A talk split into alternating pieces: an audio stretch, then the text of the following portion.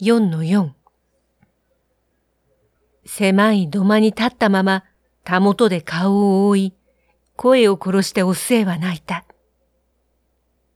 俺はもうダメな人間になっちまった。とエイジは乱暴な口ぶりで言った。お末ちゃんに顔を見られるのも恥ずかしいんだ。頼むからこのまま帰ってくれ。私、帰れないんです。おえつの間からお末が言った。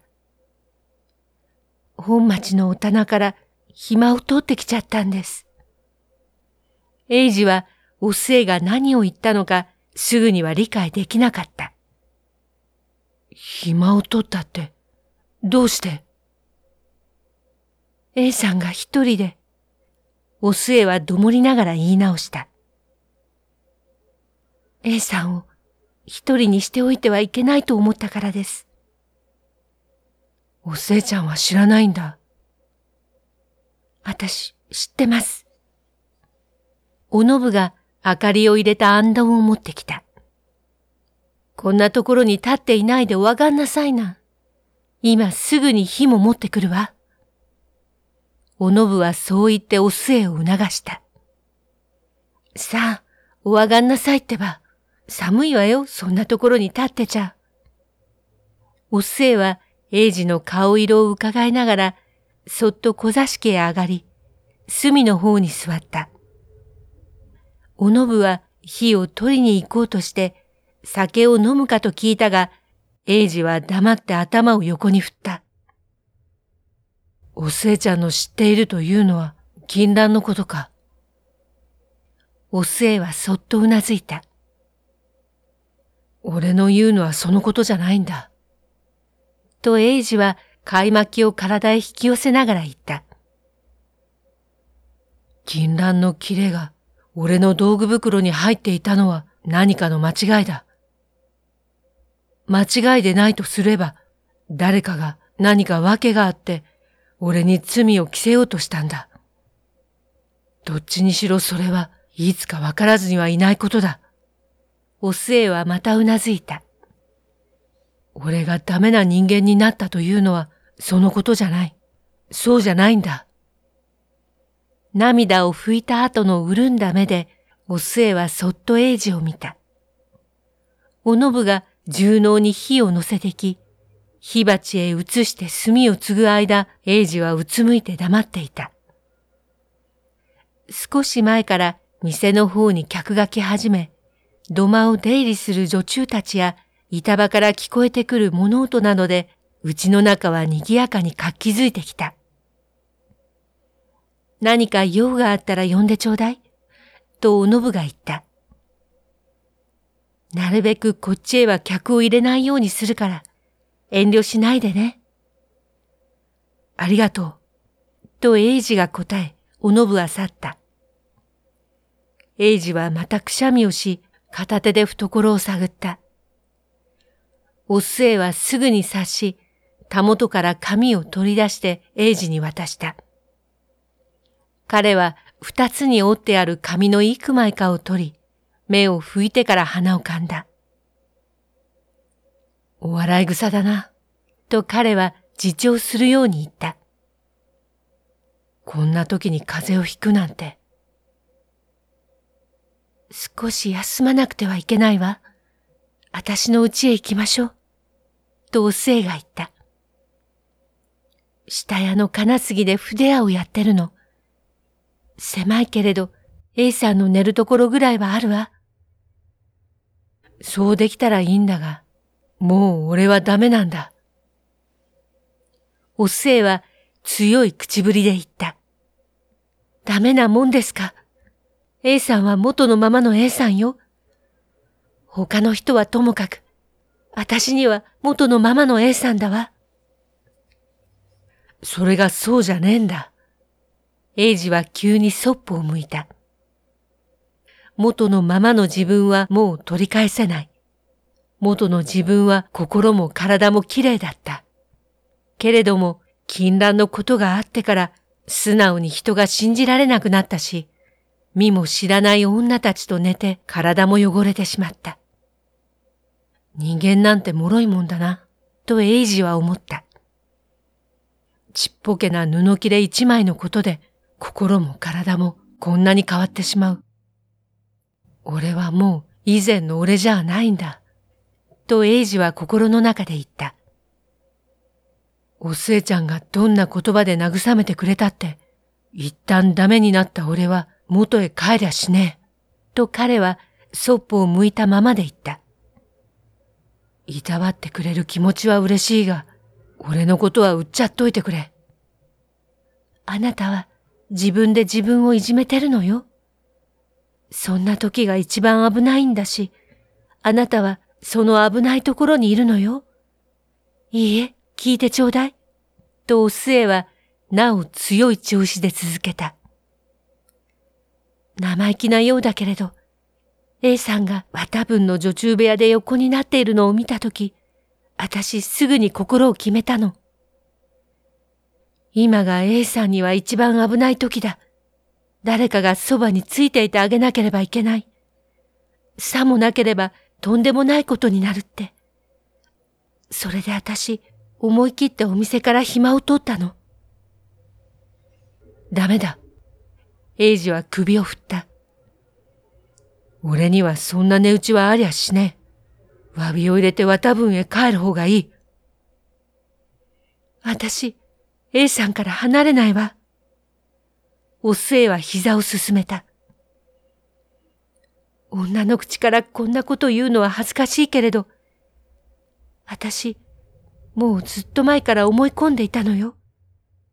どんな苦労をしてもいいから A さんにもらってもらおうって。そうしたらサブさんから、あなたが私のことどう思っているかっていうことを聞いたの。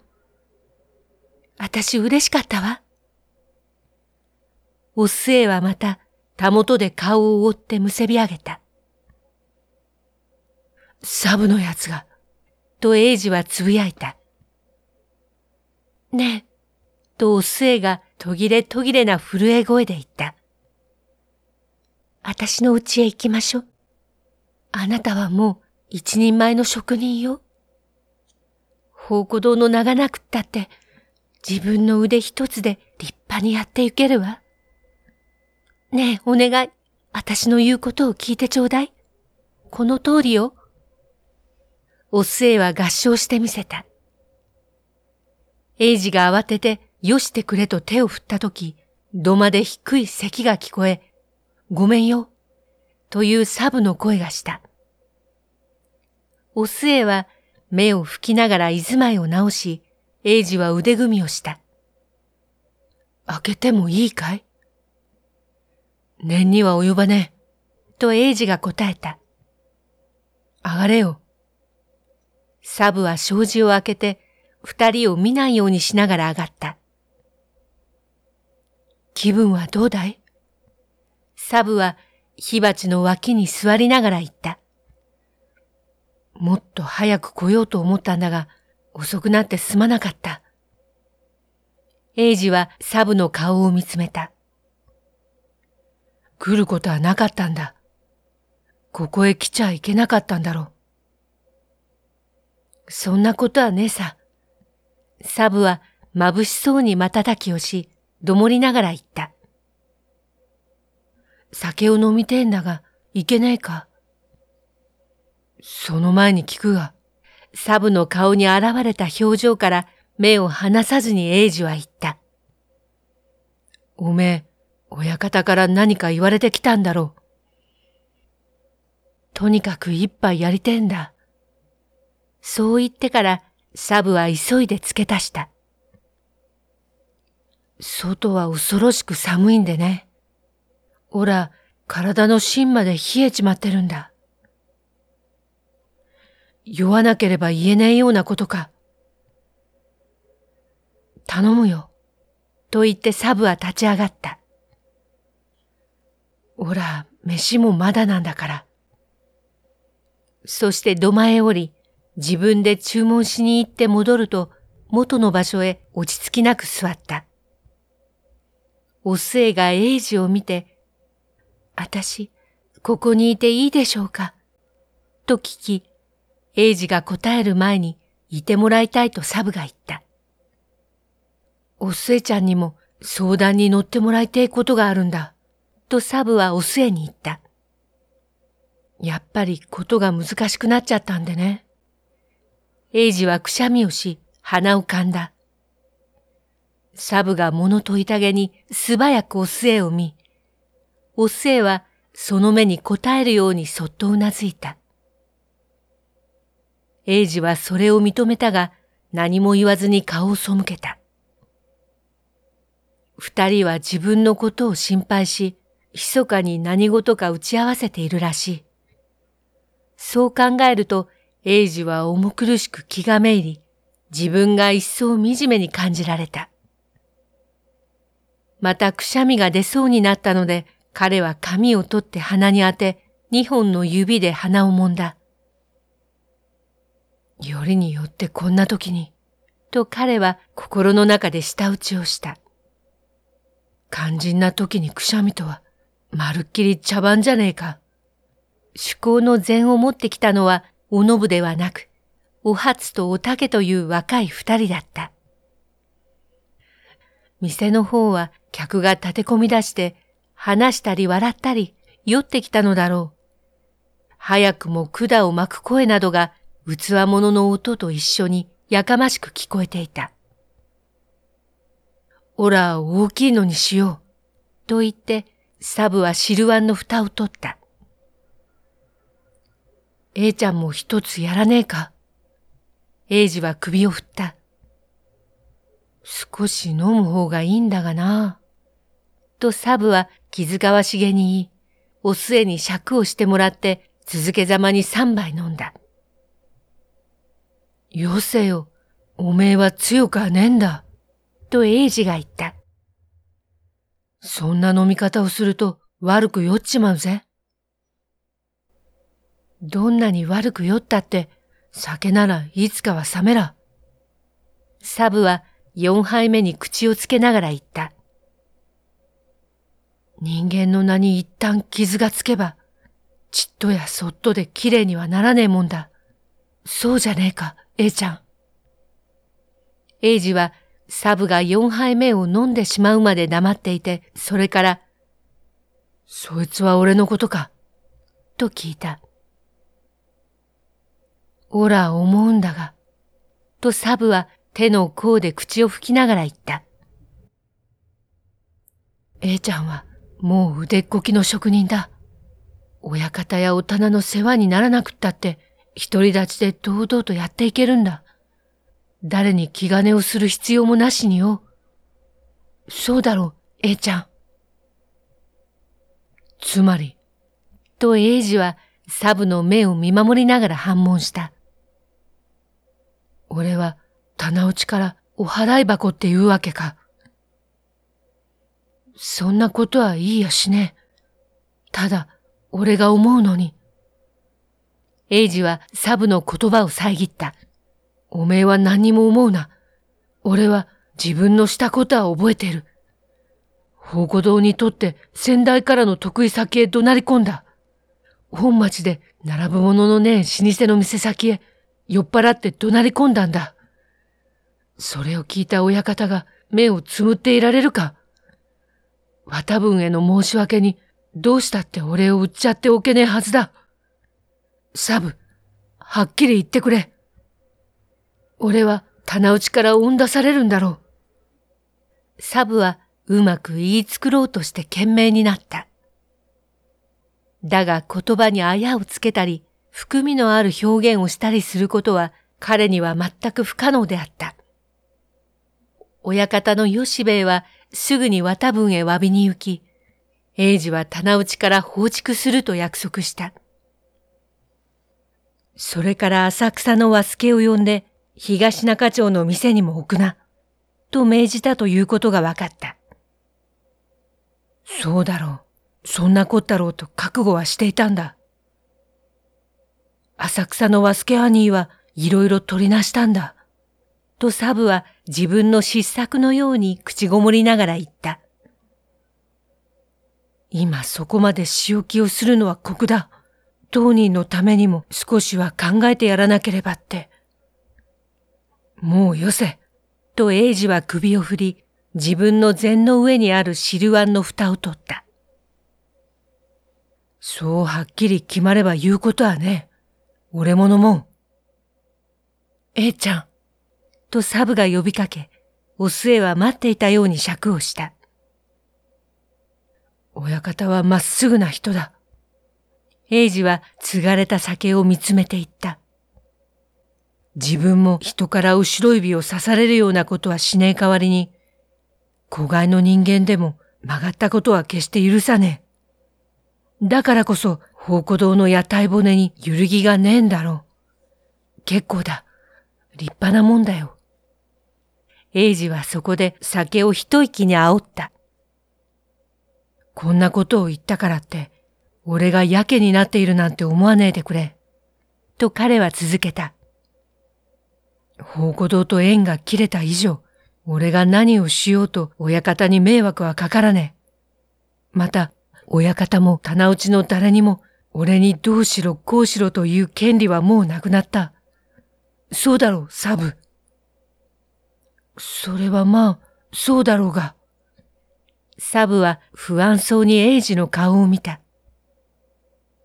今ここでそんな風に決めなくっても、まだ棚内の兄たちに口を聞いてもらう手でもあるし。まっぴらだ。エイジは何かを叩き切るように言った。宝庫堂がどんなに立派な店で、店の名がどれほど大事かは知らねえが、今度のやり方を見て、おら愛想が尽きた。向こうから戻ってくれって頼んできても、二度と再びあの店の敷居をまたぐもんか。まっぴらごめんだ。お末は青白く引きつったような顔で、黙って英二に尺をし、ついでサブにも尺をした。英二はその二杯目も一息に煽り、三杯目を継がせたが、サブは酒には口をつけず、おどおどした目つきで英二の様子を見守っていた。サブ、おめえに頼みがある。いいとも、何でも言ってくれ。東中町へ行って、俺の荷物を持ってきてくれ。と英二が言った。多分、小船町に預けてあった金も届けてると思うが、もし届いていなかったら、小船町から受け取って、そいつもここへ持ってきてもらいたいんだ。そんなことなら造作もねえが、と言ってサブはお末を見た。ここへ持ってくるより、落ち着く先を決めて。私の家がいいわ、とお末が急いで言った。A さんには、たった今からお金が大切なのよ。私のうちなら無駄なお金を使わずに済むし、仕事を始める足がかりにもなるわ。英二はきっぱりと首を振った。そいつは俺の身がきれいになってからだ。お末が何か言おうとし、英二は手を挙げてそれを押さえた。盗っ人の汚名を消すのが第一。もう一つは体の汚れだ。と彼は言った。サブも知っている通り、俺は23になるまで道楽はしなかった。酒こそ飲んだけれど、色町へは近寄ったこともね。それにはおめえがいたからなんだ。おすえちゃん、いつかおめえを神さんにもらいたいと思い、それまでは綺麗な体でいたいと思ったからだ。おせいは低くうなだれ、左手に缶どっくりを持ったまま、右手の指で寮の目頭を押さえた。それを忘れたわけじゃねえが、と英二は続けていた。全く覚えのねえ濡れ衣を着せられて、十年も勤めた店を追い出され、一言の言い訳も聞いてもらえなかったので、カッとなった。生まれて初めて世間も人も信じられなくなり、どうにでもなれと捨て鉢な気持ちで飲み歩いた上、行き当たりばったりに女と寝てしまった。どこで幾人の女と寝たかも、寝た相手がどんな顔形だったかも記憶がない。少しも覚えていない相手と寝た。ということが一層自分を汚らわしく感じる。この自分を汚らわしく感じる気持ちが消えるまでは、お末には近づきたくないのだ。本当にバタ分から暇を取ったんなら、金杉にあるという家へ帰っていてくれ。と英治はお末に言った。これならどうにかやっていけるという段取りがついたら、俺の方から改めて話を持っていくよ。もっとも断っておくが、いつのことになるかわからない。半年でそういう気持ちになるか、二年先になるか、今の俺には見当もつかない。だから、ぜひ待っていてくれとは言えないんだよ、おっせいちゃん。おっせいは大きく見張った目で英治をじっと見つめながらうなずいた。これで話は決まった。と英治は酒を煽ってから言った。よかったら、サブはこれから浅草へ行ってきてくれ。おっせいちゃんは金杉へ帰るんだ。勝手なようですまねえが、今は俺を一人にしてくれ。サブは持っていた碗の蓋の冷たくなった酒をすすり、おっせいは缶どっくりを置いて、うちは金杉三丁目裏の野六だな。父の名は平蔵だと言った。もう一度言うが、俺を待っていなくてもいいんだよ、おせいちゃん。